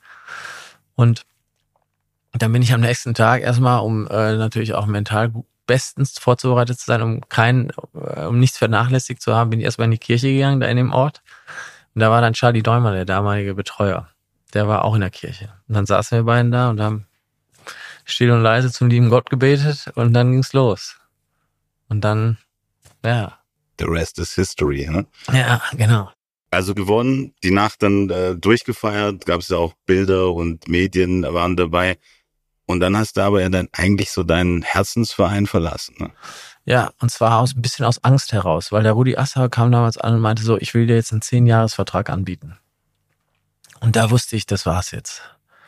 Und ich habe auch, äh, ehrlicherweise, ich habe ein Angebot vom AC Mailand bekommen. Nachher sogar noch eins von äh, Real Madrid, aber Real Madrid war damals nicht so gut irgendwie. Und AC Mailand war eigentlich mit der beste Verein, den es gab. Italienische Liga, wir kennen das von äh, Jürgen Klinsmann, Andi Brehme, Lothar Matthäus. Dann die äh, Holländer waren beim AC Mailand. Also das war natürlich, es war eine andere Welt und da konnte ich hingehen. Und das habe ich dann auch gemacht. Wie war die Erfahrung für dich? Das war eigentlich ein bisschen enttäuschend, weil mh, im- beim, beim Torwart ist immer wichtig, was für einen Torwarttrainer hast du ne? und äh, was für Trainer. Und das war leider bei mir nicht gut. Diese italienische Torwartschule, die ist ganz anders. Äh, und der Trainer war eigentlich, oh, der war nicht, der wollte meinen ganzen Stil umstellen. Und ich bin ja, die haben mich ja angesprochen, weil ich so war, wie ich war. Ja, natürlich muss ich mich immer verbessern. Du musst dich jeden Tag verbessern als Profi. Aber prinzipiell, und der wollte aber so einen so einen, so einen äh, ganzen Techniken und was weiß ich nicht alles umstellen. Naja, war nicht so schlimm, aber ich, das Blöde war, ich habe mich dann verletzt. Ähm, bin einer ganz außergewöhnlichen Verletzung, so ein Muskelfaserriss irgendwie an der Hüfte. Ich hatte noch nie in meinem Leben Muskelfaserriss. Und dann hat mir so ein junger Arzt, der hat mir irgendwie so einen Keil in den Schuh getan vorm Spiel. Und auf einmal mach's Patsch. Und dann war ich verletzt. Dann habe ich nicht mehr gespielt. Dann bin ich wiedergekommen. Und dann habe ich Angebote bekommen hm, im Winter. Und ich war, ich war damals alleine. Ich hatte keine Familie, nix. Und dann äh, war ich mal in Liverpool, habe mir die angeschaut ähm, hat mir nicht so gefallen. Dann hat Schalke wieder angerufen, willst du zurückkommen? Aber das war nur kurz und dann hat Dortmund angerufen. Und die haben mich, die haben sich äh, sehr um mich bemüht. Michael Mayer, Michael Zorg, Gerd Niebaum damals. Ja, und da habe ich mir auch überlegt, oh, Dortmund jetzt, aber Schalke war dann, die waren dann komisch auf einmal. Die haben dann angerufen und dann nichts mehr, gar nichts mehr. Und das fand ich komisch. Naja, dann bin ich ähm, gewechselt. Im Nachhinein würde ich fast sagen, äh, sportlich gesehen war es ein Fehler. Nicht, weil Dortmund nicht gut war, sondern weil ich mich da hätte durchbeißen müssen. Das habe ich nicht gemacht. In Mailand, ja. Ja, wenn so die, die Geschichte, die wir, oder dann deine Geschichte, die wir heute hören, würde eigentlich dafür sprechen, ne? dass ja, eigentlich ja. mehr trainieren, ja, ja, mehr Energie reinzusetzen, und am einfach dann ähm, ja diese Furcht, ja, nicht zu spielen, dann einfach da drüber zu kommen. Ja. Ich hätte schon wieder gespielt, aber was mich auch so irgendwie gestört hat, dieser Torwart, der dann gespielt hat, da wusste ich, der war gar nicht so gut, aber der Trainer hat ihn trotzdem spielen lassen.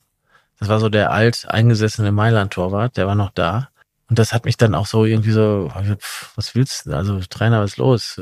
Siehst du nichts oder? Ne? Das ist dann vielleicht so ein bisschen trotzig auch gewesen.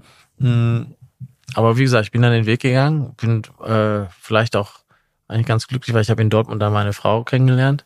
Aber natürlich schon krass, ne? Also für jemanden, der nicht im Fußball jetzt tiefer ja, verwurzelt ja. ist, ist Schalke und Dortmund ist wie Katz und Maus. Das ja. eigentlich geht das ja nicht, ne? Das ja, ja, ja. Wobei, wenn man mal guckt, es sind unheimlich viele Schalke-Spieler und Dortmund-Spieler äh, gewechselt. Möller war, glaube ich, auch so ein Beispiel. Ja, aber früher auch äh, Abramczyk, äh, glaube Libuda sogar, weiß gar nicht.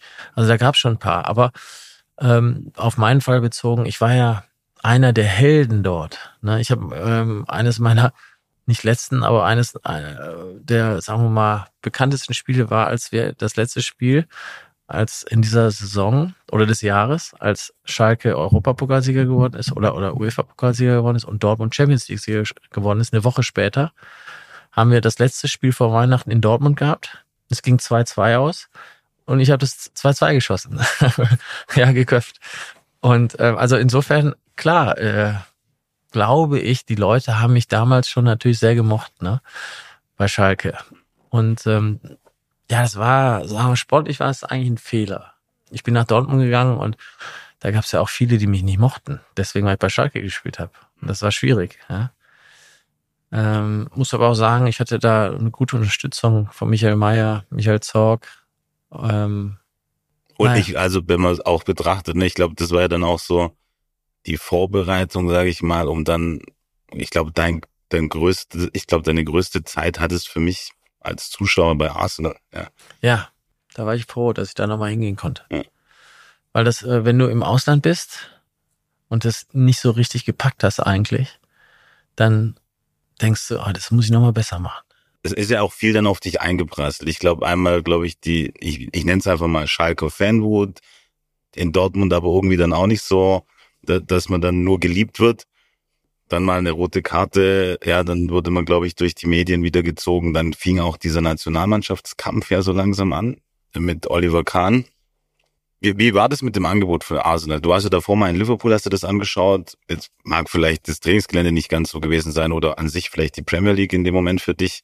Aber Arsenal war dann schon so, wo du gesagt hast, ich will dieses Auslandsthema für mich nochmal, also diese Furcht, es nicht zu können, im Ausland ja. zu bestehen, drüber ja. zu gehen. War das da? Ja, da war ich dem äh, lieben Gott sehr dankbar, dass er mir die Chance nochmal gegeben hat. Also ich war, ich glaube 1999 äh, bin ich nach Liverpool geflogen und da war die Premier League, die kam gerade so. Ja, also das war noch nix, aber die kam gerade. Und dann drei Jahre später merkte man schon, uh, ja, das äh, wird gut da. Und dann haben die mir eben dieses Angebot gemacht. Und dann bin ich dahin. Und das war, ja, das war von heute auf morgen. Und ähm, das war eine andere Welt. Ja, das war äh, Mailand und so war schon gut, aber ähm, die Premier League, das war auf einmal so, als wenn du, keine Ahnung, in der Zone 30 fährst und dann auf einmal auf der Autobahn 150 fahren musst.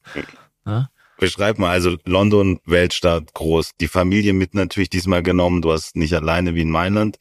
Ähm, ich glaube, deine der Kinder sind ja heute auch noch oft in London, haben da studiert teilweise, ja, sind da sehr verwurzelt.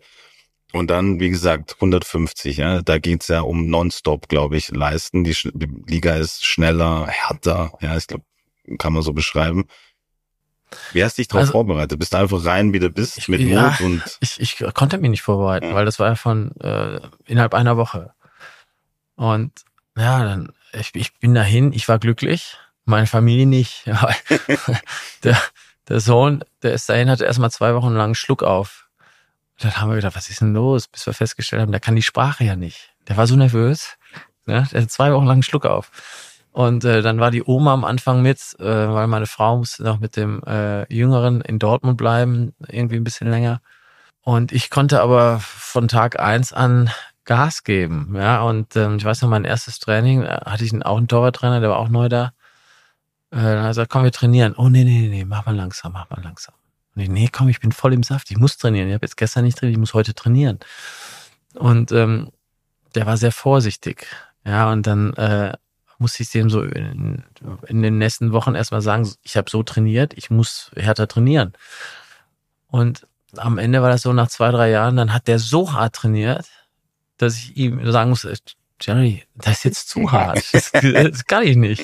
Ja, also es war lustig, aber im Hinblick auf die Spiele und auf die äh, Qualität so, ich glaube, in einer der ersten Trainingseinheiten ähm, stand der Dennis Bergkamp vor mir. Ich war, glaube ich, so vier, fünf Meter vor meinem Tor. Und der vielleicht sieben, acht und er hat über mich gelupft und der Ball war drin. Du kannst dir hm. vorstellen, aus der Distanz, wie schwer ist. Wahnsinn. Ne? Da habe ich gemeint, ui, die Qualität, die ist schon gut. So kurz äh, ein bisschen Kontext zu Dennis Bergkamp für die, die nicht kennen, Dennis Bergkamp ist ein äh, ehemaliger niederländischer Fußballspieler, der eben auch seine größte Zeit bei Arsenal London hatte. Und er gilt so ein bisschen als der Wolfgang Amadeus Mozart ähm, des Fußballspiels. Ein überragender Techniker und äh, ganz feines Füßchen. Ähm, legendär eigentlich auch oder bekannt äh, auch geworden, der ist nie geflogen. Das heißt, zu Auswärtsspielen ist er entweder nicht mitgekommen oder zu Weltmeisterschaften, ähm, beispielsweise in die USA, ist er dann mit dem Boot vier Wochen früher dahin gefahren. Ja? Ähm, also mit dem Schiff, nicht mit dem Boot. Das war Dennis Bergkamp. Jens, jetzt Überleitung ähm, auch, ja, du sagst, es war schneller, äh, technisch versierter, auch härter im Training. Hat sich das auch auf das Spiel übertragen? In den Spielen setzte sich das dann eben so vor, vor dass ähm, als Torwart hast du keinen Schutz da. Also wenn du, ich war, mein Spiel war ja immer so, ich bin gerne rausgekommen für Flanken und so weiter. Und dann sind die in mich reingesprungen und so weiter. Aber irgendwie habe ich es dann auch gemocht, weil ich, ja, das habe ich bei Schalke gelernt, Technik, ne? Technik, Technik, Technik. Und ähm, ja, mein Spielstil war eben auch so, ich hab, bin dann häufig 30, 40 Meter vom Tor gewesen. Und dann haben die immer gesagt, dieser Deutsche, der ist verrückt. Wie spielt der denn? Ja, so spielt man als Torwart nicht. Ja, in England nicht. Aber ja, für, für damalige Verhältnisse war es eben so, dass die, die wussten nicht so richtig, was sie mit mir anfangen sollten. Ja.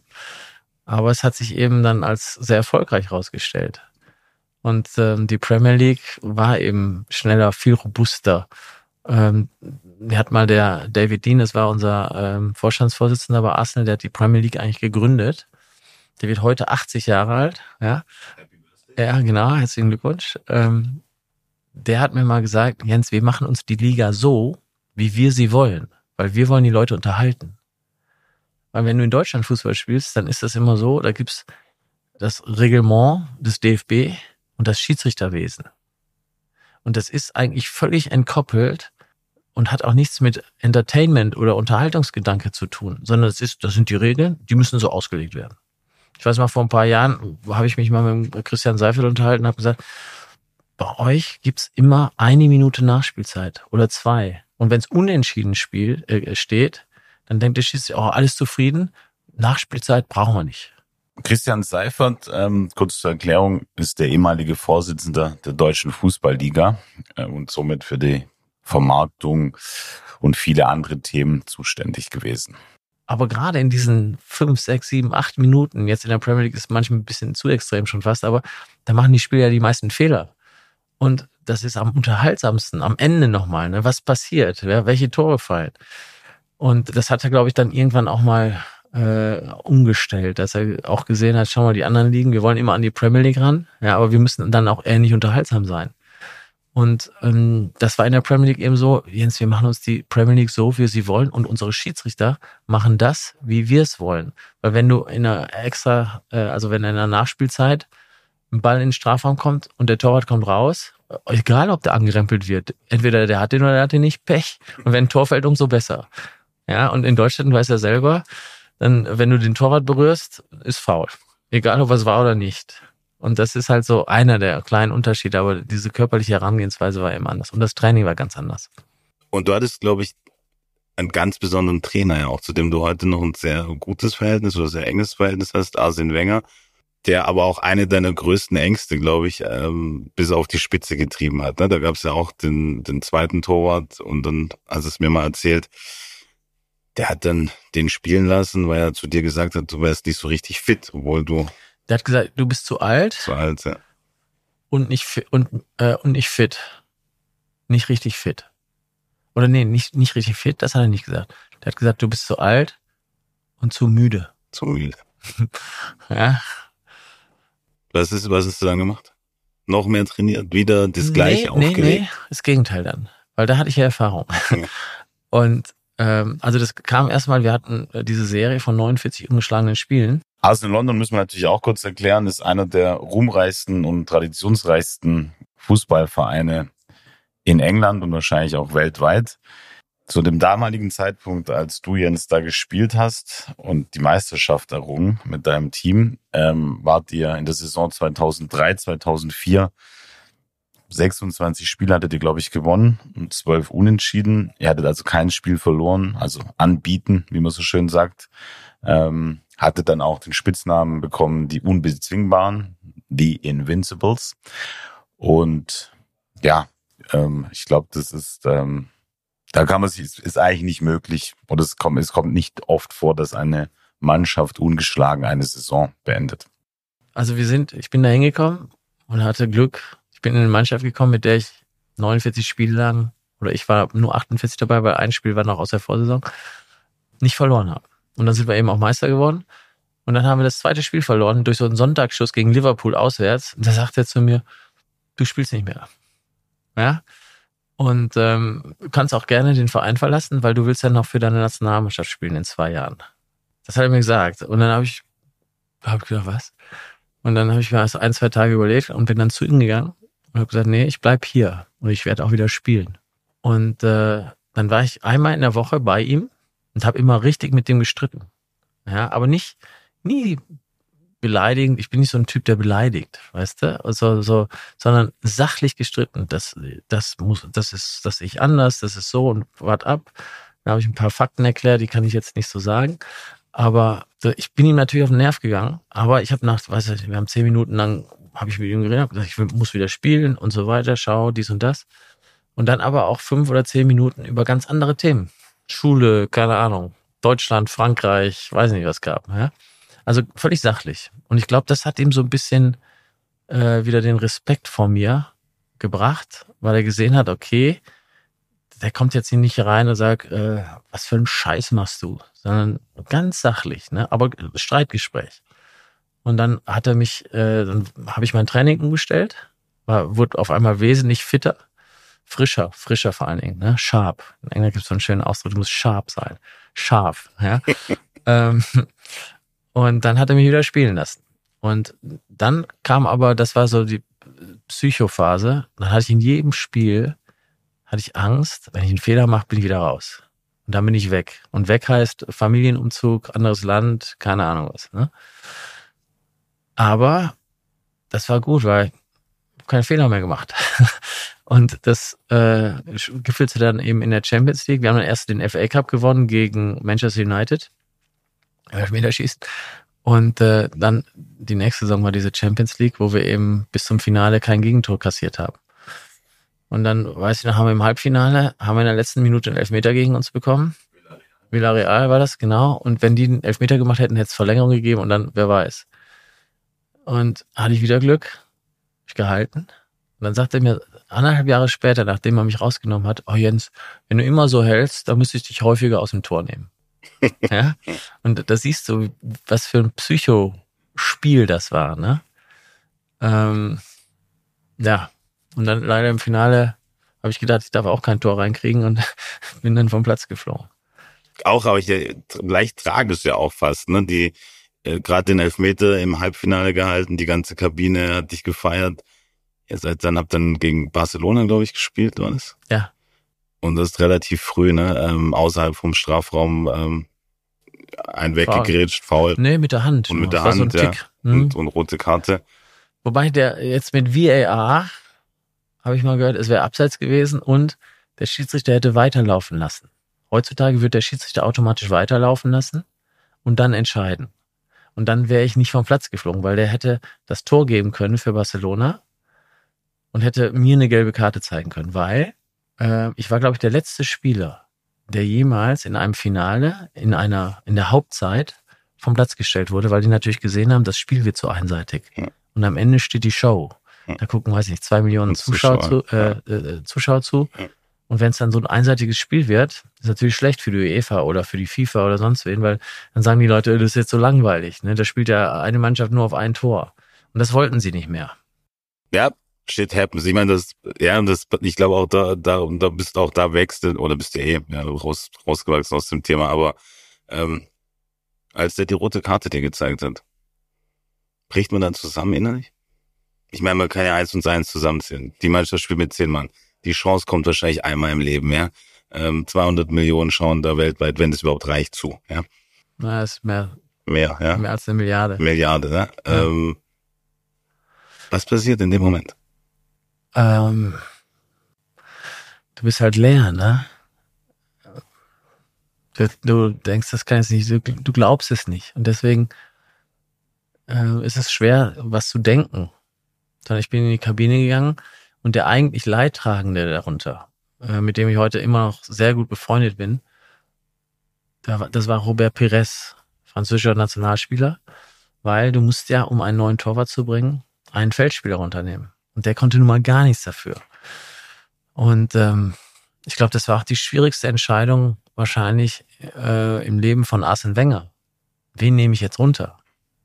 Ähm, eigentlich hätte er einen anderen Spieler runternehmen müssen, der ein bisschen dafür verantwortlich war, dass dieser Pass gespielt wurde. Aber ähm, wir sind dann noch einzeln in Führung gegangen. Ja. Und Thierry Henry hatte noch die Chance zum 2-0, aber der war so müde. Irgendwann in der zweiten Halbzeit hat den Ball nicht mehr richtig getroffen und haben kurz vor Schluss dann noch leider zwei Tore reinbekommen. Ne? Also das ist schon was, was nachhängt, weil du kannst es nicht mehr gut machen. Hast du den, also den Robert Pires da auf, also weiß nicht, geht so in die Kabine, müsst duschen, euch umziehen, redet man da, spricht man da, nimmt man sich da kurz in den Arm, entschuldigt sich, also ich weiß noch, kommt da Empathie auf oder ist ich, man so? Also ich weiß noch, ich habe gesagt, sorry. Hm. Aber sorry. Ja, hm. ein Wort reicht ja. manchmal. Ne? muss ja nichts erklären. Der, der spielt selber, der weiß, was passiert ist. Aber ich glaube, der, die Story hat er auch verstanden. Ne? Werbung.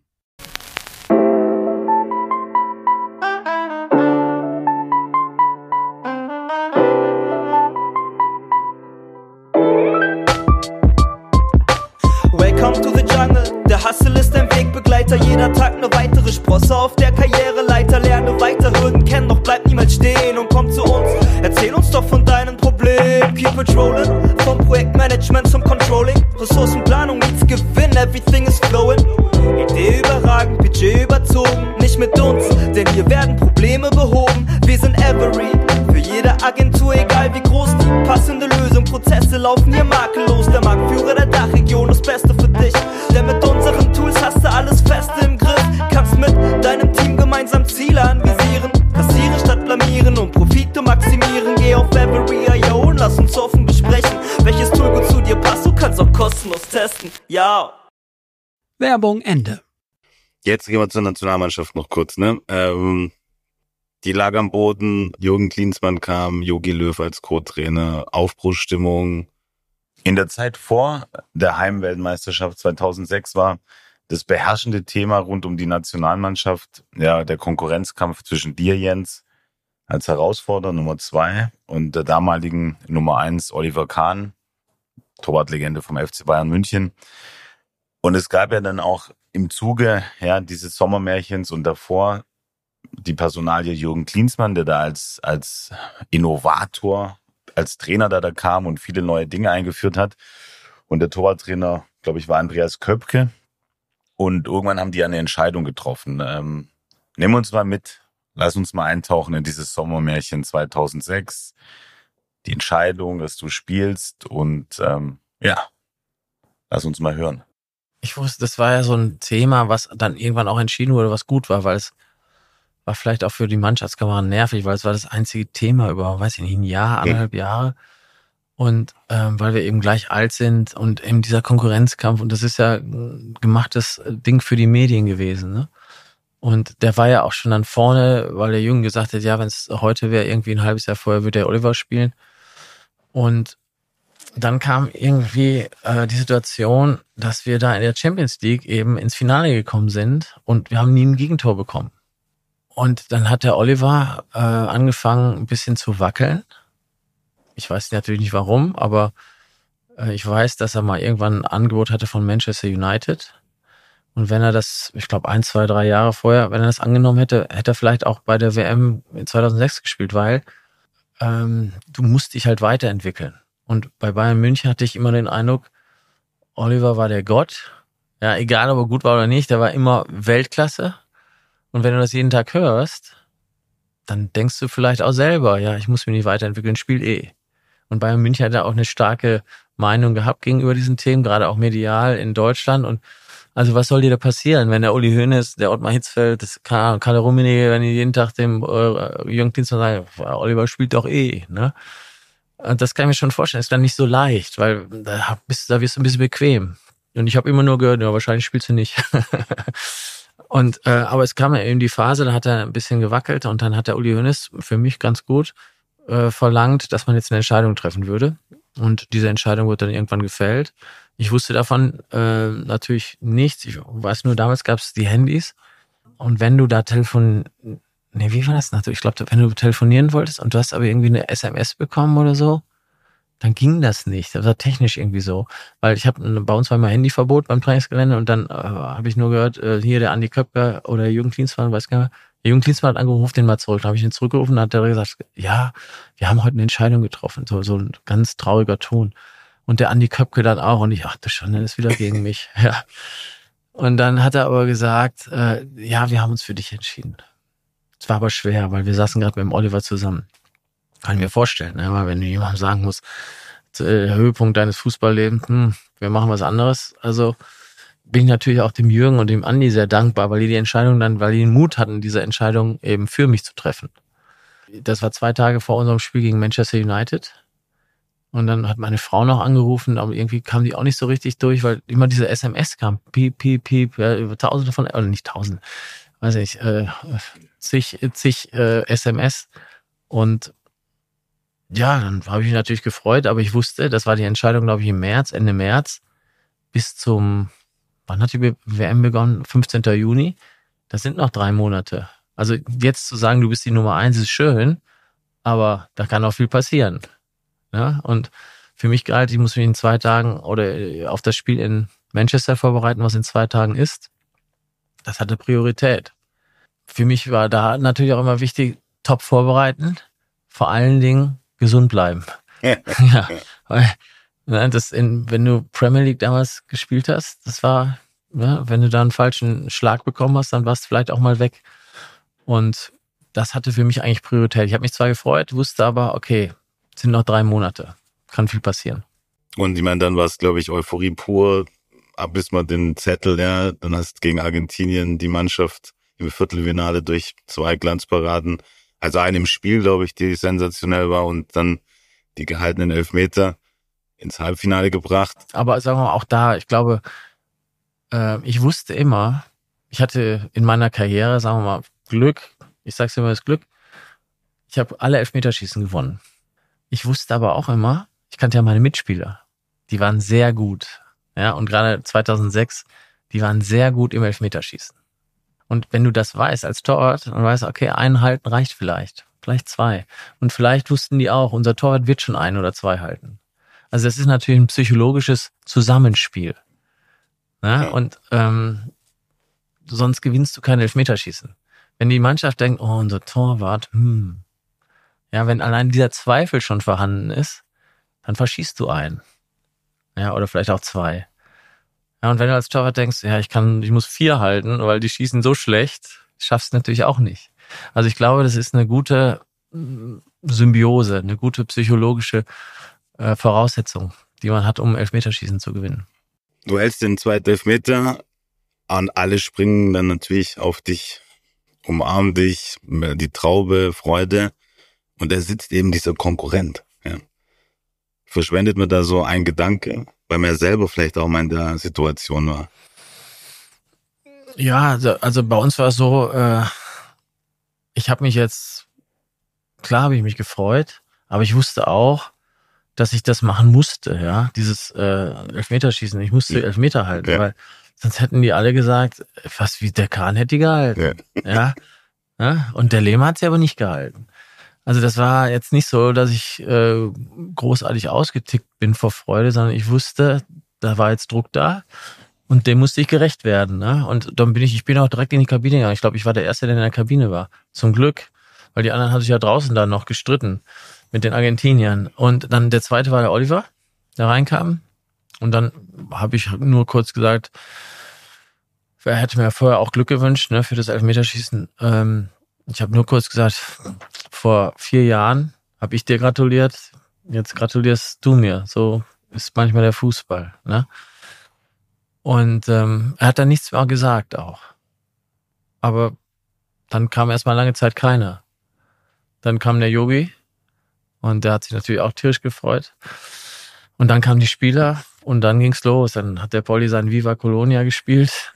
Und dann haben wir natürlich eine sehr gute Stimmung gehabt. Und vielleicht auch vielleicht ein bisschen zu gut schon. Aber in solchen Momenten freut man sich halt, weil wir hatten lange Zeit keinen Großen mehr geschlagen. Ja, und letztendlich mal, und gerade in so einem wichtigen Spiel, dann sind wir aus dem Berliner Olympiastadion rausgefahren. Ähm, ich saß immer neben dem, dem Metzer im, im Bus und dann sind wir rausgefahren, werde ich nicht vergessen, dann stand so eine Hundertschaft Polizisten links und rechts und die haben diese Laola gemacht. Und dann auf einmal an diese Hundertschaft Polizisten standen noch mehr Soldaten. Die haben auch diese Laola gemacht. Und das war super emotional. Und dann habe ich gesagt, Metze, wahrscheinlich wird es nicht mehr besser in unserem Leben. Ne? Weil so ein Moment, denn der ist halt dann da. Und dann auch in Berlin.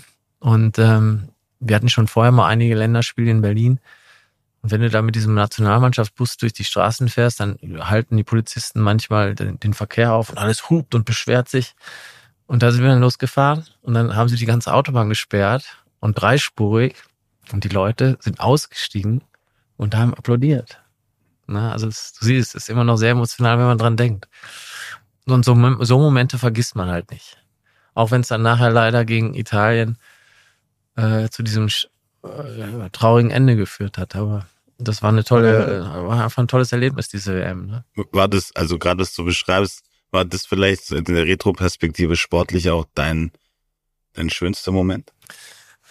Oder so dieses, ja, wir haben ja nicht ich, gewonnen. Ich sag zufrieden ist vielleicht das, also wo man sagt, dieser, dieser Weg, dieses, ja, dieses ganze Trainieren, sich immer wieder hinstellen, ähm, aufbauen.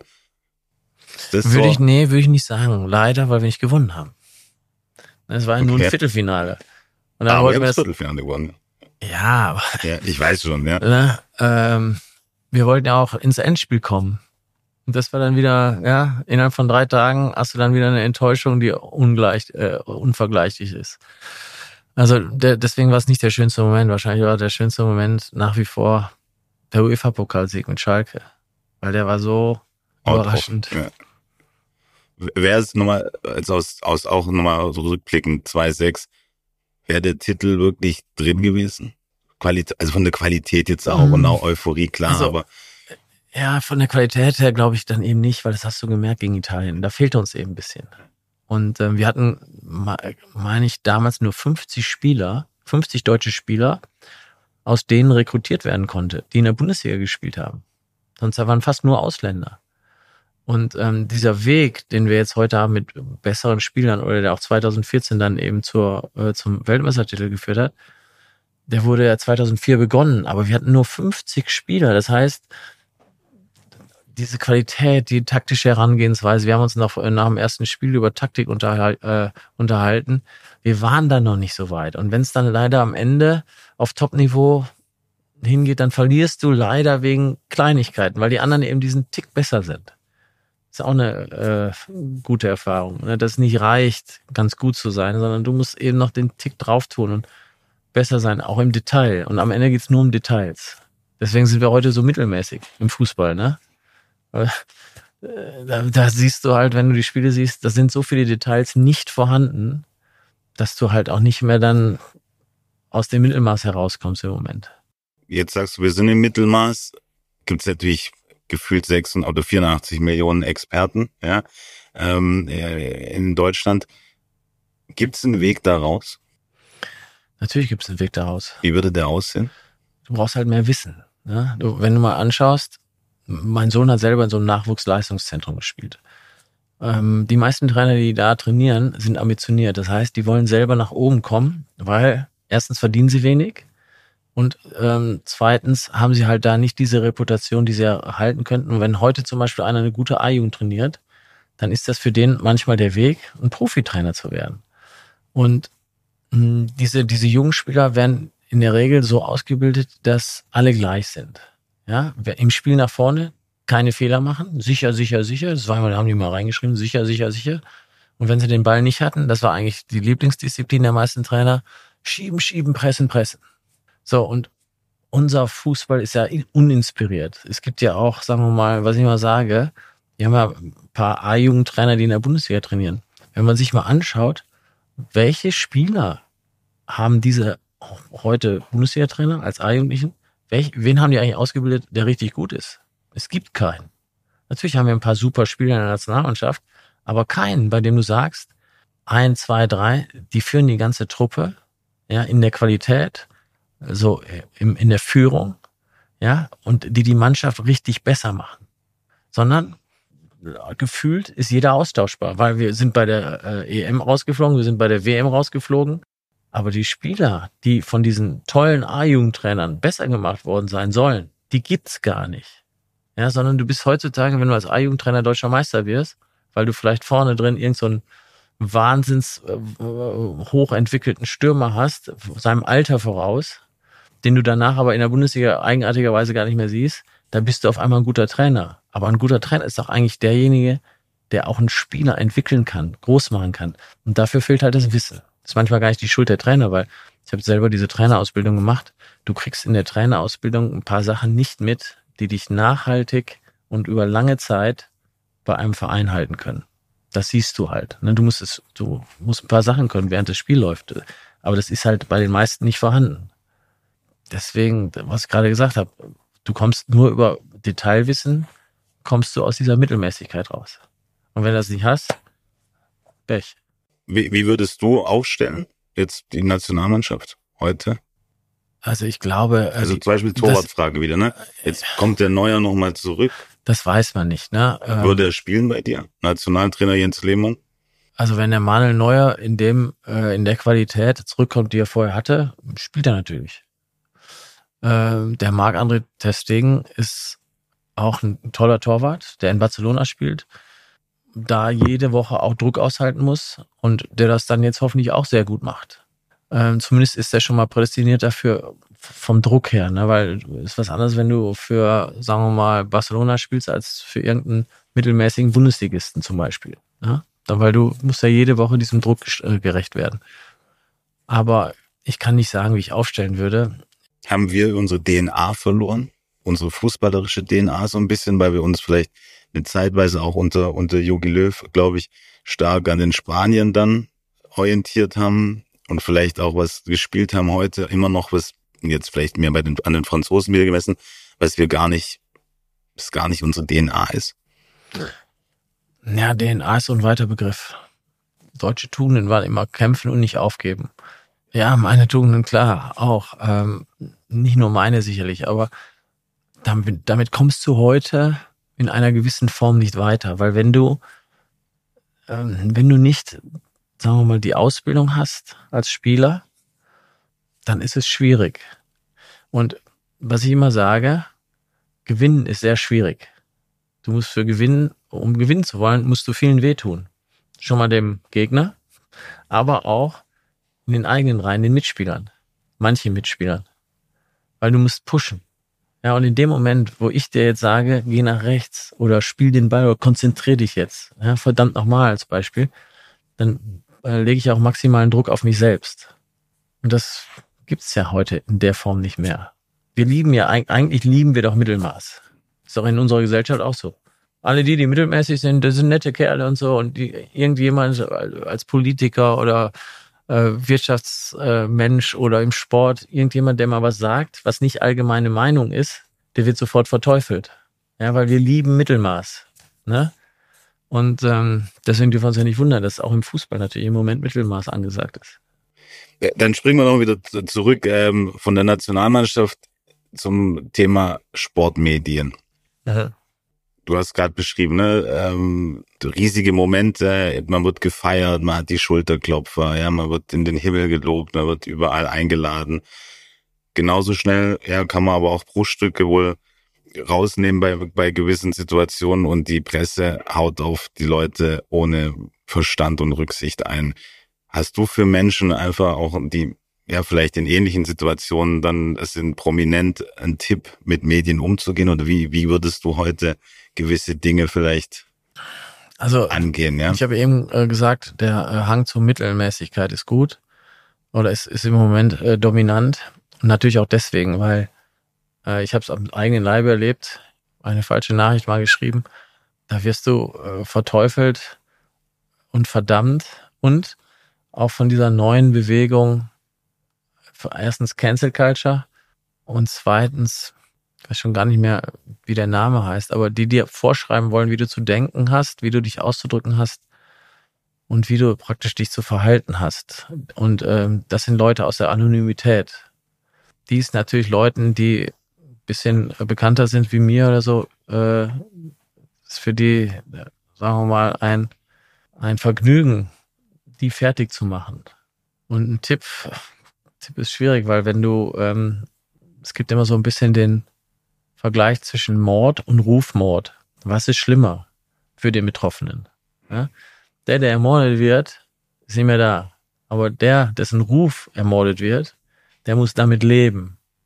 Hat mir noch keiner plausibel beantworten können. Ja, und die Medien sind halt so unterwegs. Ja, das, ähm, damit muss man zurechtkommen. Ich, aber ich, ich kann jetzt auch nicht mehr dazu sagen. Ich weiß, ja. nicht, was, ich weiß nicht, ich kann da keine Tipps geben dickes Fell wäre gut. Dickes Fell. Und äh, es, was weiß ich, sich mit seinem Leben zu beschäftigen, weil nur das kann man kontrollieren.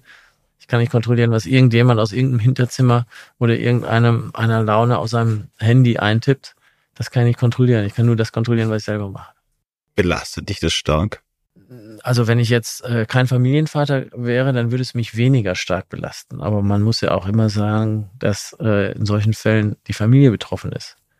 Und das ist dann hart, weil die haben damit äh, keine, sagen wir mal, keine Erfahrung. Wir leben hier auch noch in einer Stadt in München, was ich vorher nicht kannte. Ich komme aus dem Ruhrgebiet, ich war in Mailand, London. Da wird nicht so viel über andere Leute geredet. Ne? Das hat man das, das Gefühl hat man eher hier, dass viele Menschen hier über andere Leute reden und äh, schlecht reden und dieses schlecht reden, wo ich mir immer frage, wie können die Erfolg haben, wenn sie über andere schlecht reden? Das macht man ja eigentlich nicht. Darf man fragen, wie, wie, wie, wie du das als Familienvater, wenn dann so eine so eine Rufmordkampagne da läuft, wie, wie redet ihr da am, am Abendessenstisch drüber oder wie, wie, wie managt ihr euch da? Tja, das ist schwer zu sagen. Das, das will ich hier auch nicht in der Öffentlichkeit ausbreiten. Das ist, äh, aber es ist nicht leicht. Ja. Einerseits ist es schön, vielleicht, wenn der Vater bekannt ist und wenn, was weiß ich, wenn wir jetzt hier über Fußball reden und gute Sachen, und andererseits äh, muss man auch manchmal mit den Nachteilen zurechtkommen, äh, die medial, äh, ob sie stimmen oder nicht, geschaffen werden. Cool. Dann ähm, glaube ich, würde mich noch interessieren, dein Tipp für die EM 2024. Wo landen wir? Wer gewinnt das Ding? Also ich glaube, die Engländer werden nach wie vor gut werden, die Franzosen, Spanien auch nicht so sehr, denke ich. Und wir Deutschen zu Hause, mh, hm, vielleicht wenn man ein paar Sachen noch ändern kann, dann haben wir auch eine Chance weit zu kommen. Gerade auch mit der Euphorie dann, ne? Jens, vielen, vielen Dank für das Gespräch und wir waren nur deutlich länger als erwartet. Ähm, es war sehr, sehr spannend. Wirklich danke für die Zeit und die Insights. Ähm, wir haben ja hier bei uns, wird immer vom jetzigen Gast ein Gast empfohlen, den man gern hören möchte oder der auch auf die Thematik nochmal draufsitzen kann. Ähm, ich kann viele Analogien auch für die Wirtschaft nehmen, auch die äh, Situation mit Arsene Wenger, wo du sagst, diese wöchentlichen Gespräche zu suchen, ja, einen Austausch mit seinem Vorgesetzten zu haben, äh, Furcht oder Antrieb auch umzumünzen in Energie und Mut ist, glaube ich, ja, kann man aus dem Sport raustragen. Also war echt super, super interessant. Und ähm, ja, wen würdest du gern bei uns im Podcast noch hören? Die Empfehlung überrascht mich jetzt so ein bisschen. Ähm, hätte ich mal vorher drüber nachdenken sollen. Aus dem Sport oder aus irgendeinem Bereich? Was du möchtest. Also ich, was ich eben gesagt habe, ich würde gerne jemanden hören, der mir erklärt, was, sagen wir mal, an Fakten im Moment in der politischen und wirtschaftlichen Welt, was so stimmt und wo man, woran man sich halten kann. Hättest du einen Namen ist, oder eine Person? Ja, das, dafür, dafür kenne ich mich zu wenig aus. Okay, das such mal. Das ist so, okay. aber es gibt auch diesen ähm, Hans-Werner Sinn. Ja. ja. Der ist, glaube ich, vom, der war ehemaliger Chef vom IFO-Institut für Der war mal als Finanzminister im Gespräch. Ja, aber der war so ein Wirtschafts... Ja, so ein Wirtschaftsweise oder jemand. Ich weiß jetzt nicht mehr, ich weiß, ich ja. kenne ihn, also jetzt nicht persönlich, aber der hat mir immer gut geredet und der hat mir das gut, also nicht mir, sondern der hat das gut erklärt, was man so verstehen muss. Also so jemand, der mir die Zusammenhänge erklärt. Im Fußball sicherlich wird es auch zum Beispiel einen DFB-Präsidenten geben oder Uli Hoeneß, was er jetzt eigentlich bei Bayern macht oder was auch nicht. Ne? Ja. Ja, gibt da schon interessante Persönlichkeiten. Da finden wir was. Vielen, vielen Dank für deine Zeit.